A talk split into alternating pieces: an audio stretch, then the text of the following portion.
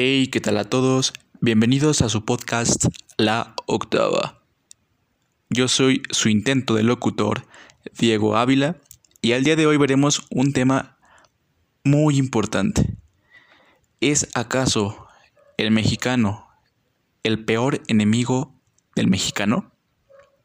Acompáñenos a escuchar este tema sumamente interesante para que sí podamos distinguir de un verdadero enemigo a lo que no es.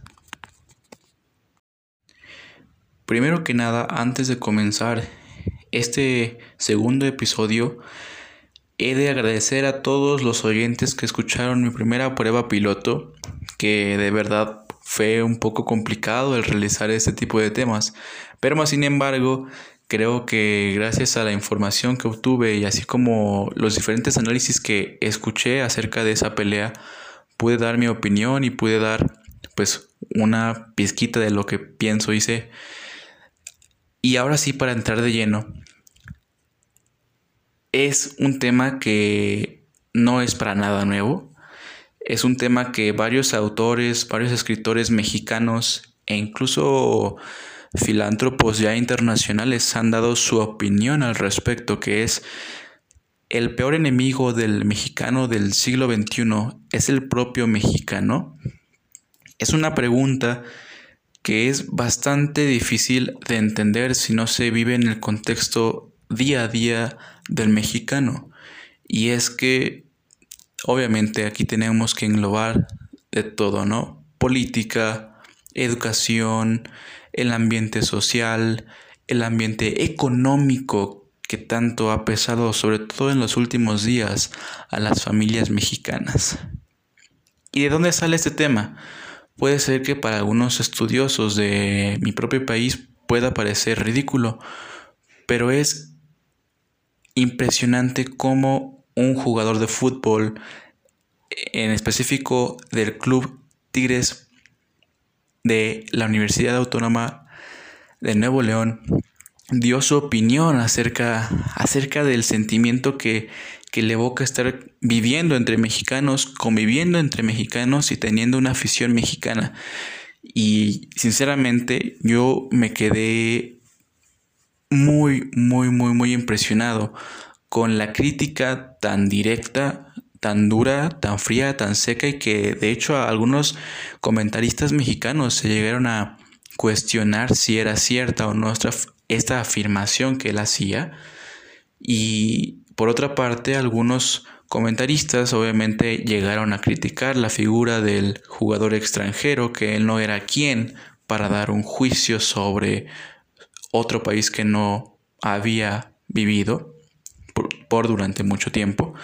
Así que a mí me parece un, este un tema impresionante y sumamente importante de tocar. ¿Por qué? Porque, pues como bien lo comentaba al principio, y creo que no hace falta dar como tal una introducción, porque un enemigo es aquella persona que te pone muchas trabas, que no te deja avanzar, que te sientes incómodo por el simple hecho de estar a su lado, ¿no? En mi forma particular de ver las cosas, pues eh, yo pienso que uno, obviamente, seas hombre, seas mujer, puedes crearte, uff, cientos de miles de, de, enemigos y más ahorita por la accesibilidad que los jóvenes tenemos por las redes sociales. Y es entonces cuando uno puede ver la magnitud de todos nuestros pensamientos, de todos nuestros comentarios, así como de nuestras experiencias. Entonces, el enemigo es esa persona que no te deja avanzar, que está que no te deja avanzar y que incluso realiza una mala acción para que tú caigas en el intento, ¿no? Entonces, esta crítica que hizo el jugador de, de Tigres, como bien se los comentaba, no es actual, no es para nada la primera ni va a ser la última, pero sí deja y abre una posibilidad de escuchar a alguien externo, ¿no? De nuestro país, porque como bien comentaba, Este jugador es extranjero y su nombre ya concisamente es André Pierre Guignac, un jugador francés del Tigres FC que ha hecho historia ya con el club, que es de los mejores extranjeros pagados actualmente en el país y tomó la decisión de dar esta dura crítica. Más que dura, yo la llamaría real. Más adelante voy a exponer mis opiniones, mis argumentos y mi juicio acerca de que por qué yo considero que es real esa afirmación que hace el francés.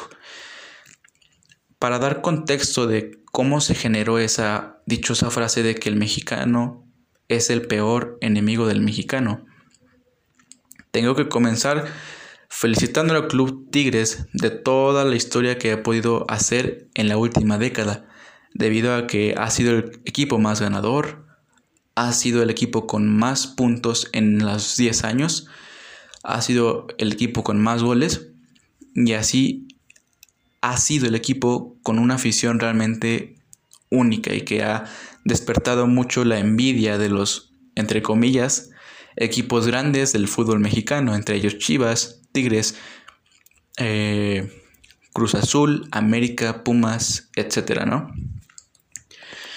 Entonces, el contexto definitivo como se desarrolló esta frase fue en el Mundial de Clubes de la versión 2021, en donde Tigres se convirtió en el primer equipo mexicano en llegar a una final de este, de este mundialito, como le llaman algunos, ¿verdad?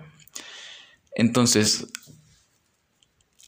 debido a una nueva experiencia en el fútbol mexicano para todos, tanto los jugadores propios como los directivos, así como los comentaristas, surgió demasiada polémica antes del partido contra Bayern Múnich, un equipo alemán que actualmente es campeón de su liga local en Alemania.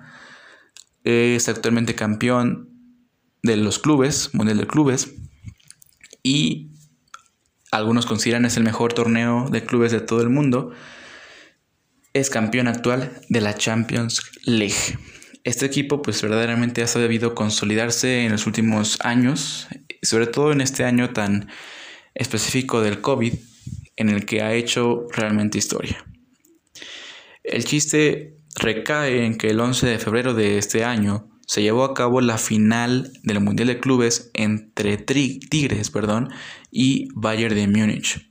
Estos dos equipos que nunca en su historia se habían visto las caras y que para la prensa internacional se llegó a criticar muy duramente al equipo mexicano debido a que no tenía para ellos las condiciones necesarias para salir al, campo y darle un, partido peleado, un partido eh, que le pudiera causar daño al Bayern de Múnich, ¿no? Un, equipo, como comentaba anteriormente, que ha hecho prácticamente una historia nueva con todos los campeonatos que ha ganado durante este año concisamente. Y pues bueno, se llevó a cabo la final y se generó un ambiente de resignación para el equipo mexicano. ¿Qué quiere decir esto? Que decían muchos comentaristas de que no sé para qué iban, de que no va a servir de nada, de que va a perder el Tigres por goleada. Y fue lo que realmente generó un descontento enorme en los jugadores del propio equipo. Y a la misma vez se entiende, ¿no?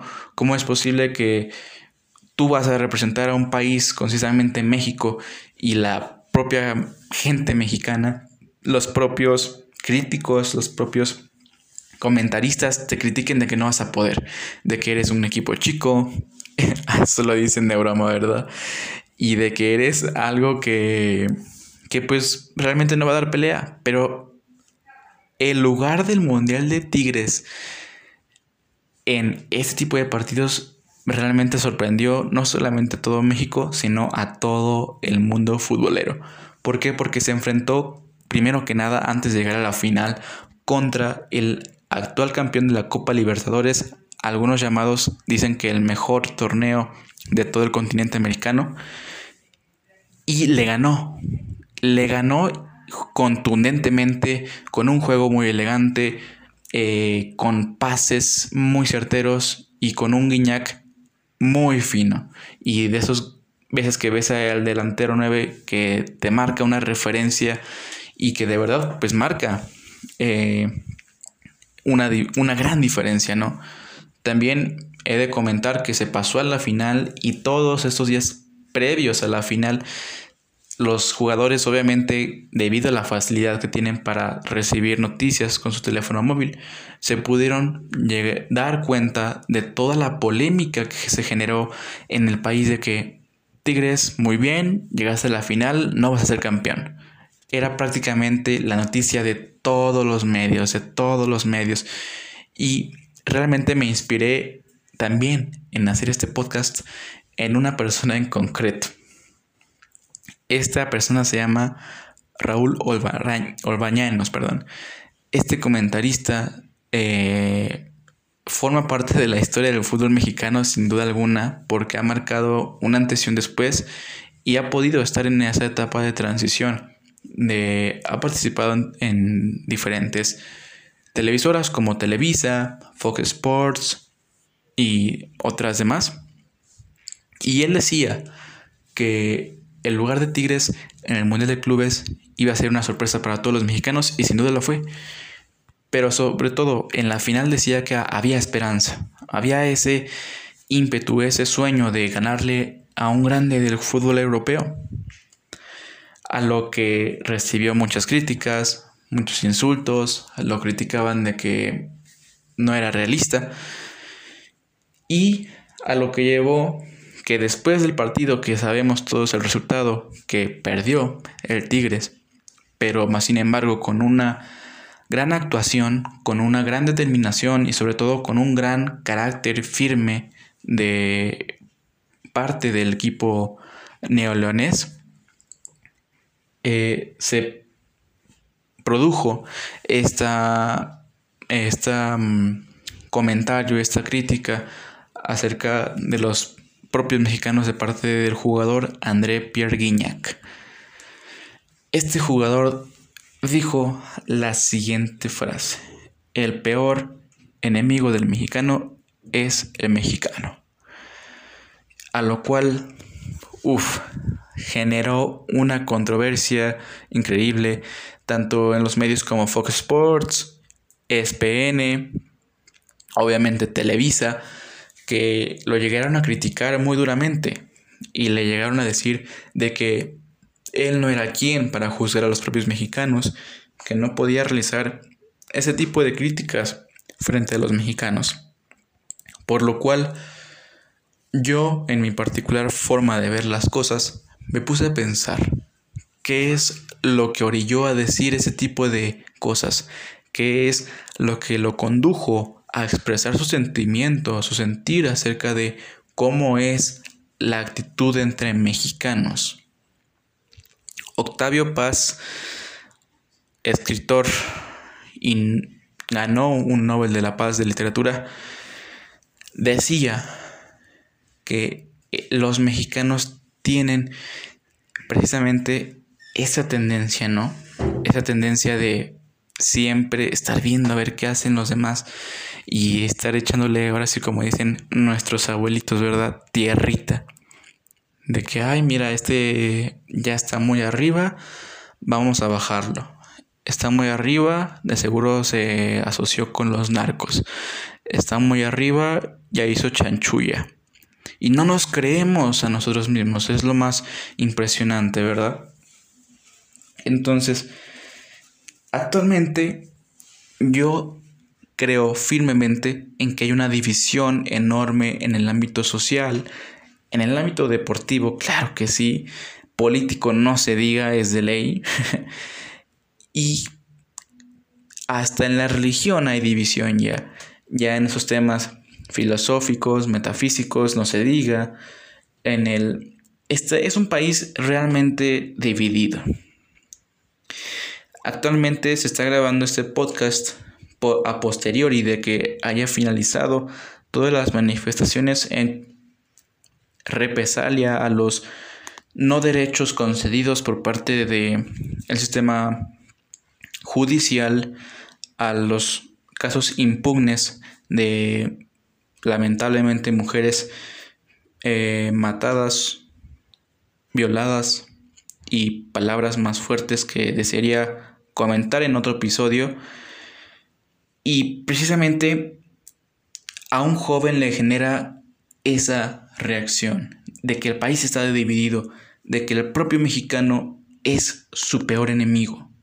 Es una palabra muy fuerte que algunos que tengan una fe grande en su nación o sean muy patriotas, que es muy raro verlo aquí en nuestro país. Ojo, no digo que no exista, claro que existe, pero es muy raro verlo en jóvenes, en adultos también. Pero más sin embargo, claro que existe el sistema, el sentimiento patriótico de, amor a la nación, de amor a México. Pero es muy difícil ya encontrar aquellas personas que, que realmente tengan fe en el, mismo mexicano, ¿no? Por los mismos medios, miedos, perdón, de la seguridad, de la inseguridad, de la corrupción, de la impunidad, de toda esta clase de represalias que nos ha tocado vivir como pueblo mexicano. Y es por ello que estoy en total acuerdo con el jugador extranjero de que el peor mexicano es el propio mexicano. El peor enemigo mexicano es el propio mexicano. Pero bueno, ¿qué nos deja esta lección? ¿Qué, ¿Qué, nos puede dejar este aprendizaje? ¿Qué nos puede llevar a conducir otras alternativas? Pues es precisamente generando un marco en el que las nuevas juventudes, en que las nuevas generaciones se traten con el valor universal del respeto, con el valor universal de la libertad y con el valor universal de la dignidad. Esos tres pilares fundamentales para que una generación se vuelva a reactivar y vuelva a crecer y vuelva a tener esperanza, porque es necesario en este México tan dividido, tan fragmentado, tan dañado, con hambre y sed de justicia pero una hambre y una sed increíbles, nunca antes vista. Es necesario que los jóvenes empecemos de una vez a tomar cartas en este asunto, a tomar ya la responsabilidad de empezar a cambiar nuestro país. Tanto se ha comentado de que si nuestra generación va a ser o no la del cambio, tantas críticas ha generado nuestra generación de que somos débiles sentimentalmente, que no estamos preparados, que vemos un mundo que no es el que nos vamos a topar afuera. Son miles de miles de miles de miles de críticas que recibimos mi generación y las generaciones que vienen abajo acerca de la situación en concreto del país. Así que yo sí hago un llamado a todos los jóvenes que me están escuchando en este momento a que tomemos responsabilidades, a que hagamos las cosas bien y que, y que creamos en nosotros mismos. Porque si nosotros mismos nos vamos pisando a nosotros, vamos no solamente a caer peor que como están las cosas actualmente, sino que vamos a tocar fondo. Y ese fondo puede que sea algo muy malo para nuestro país, para nuestra gente, para nuestros ancianos, para nuestros adultos, para nuestros niños, para toda la población. No va a haber distinción entre clases. No va a haber de que tú eres sí, tú no. No, va a haber un fondo que nos va a hacer cambiar. Y eso es también parte de la filosofía del mexicano, ¿no? Hay una frase bastante famosa que dice que el mexicano no sabe reaccionar hasta que toca fondo, ¿no? Y es algo que por la experiencia de cada uno puede afirmar o negar. En mi opinión personal, yo sí puedo aceptar. Si he visto personas que no entienden, se les dice, se les dice y se les vuelve a repetir, y hasta que tocan fondo, hasta que llegan a lo peor de lo peor, reaccionan. Entonces, como última premisa, yo sí hago un gran llamado a la generación a que se prepare, a que enfrente las cosas por delante y que siga tratándose y trate de, tratarse con respeto, con dignidad, con libertad y todos estos valores que pueden hacer un cambio, que pueden generar un cambio en nuestra sociedad. como último comentario, yo sí hago gran hincapié en que la juventud, la juventud mexicana puede cambiar. El país puede cambiar. Nuestra sociedad puede cambiar. Muchísimas gracias por escucharme. Yo soy Diego Ávila y nos veremos muy pronto.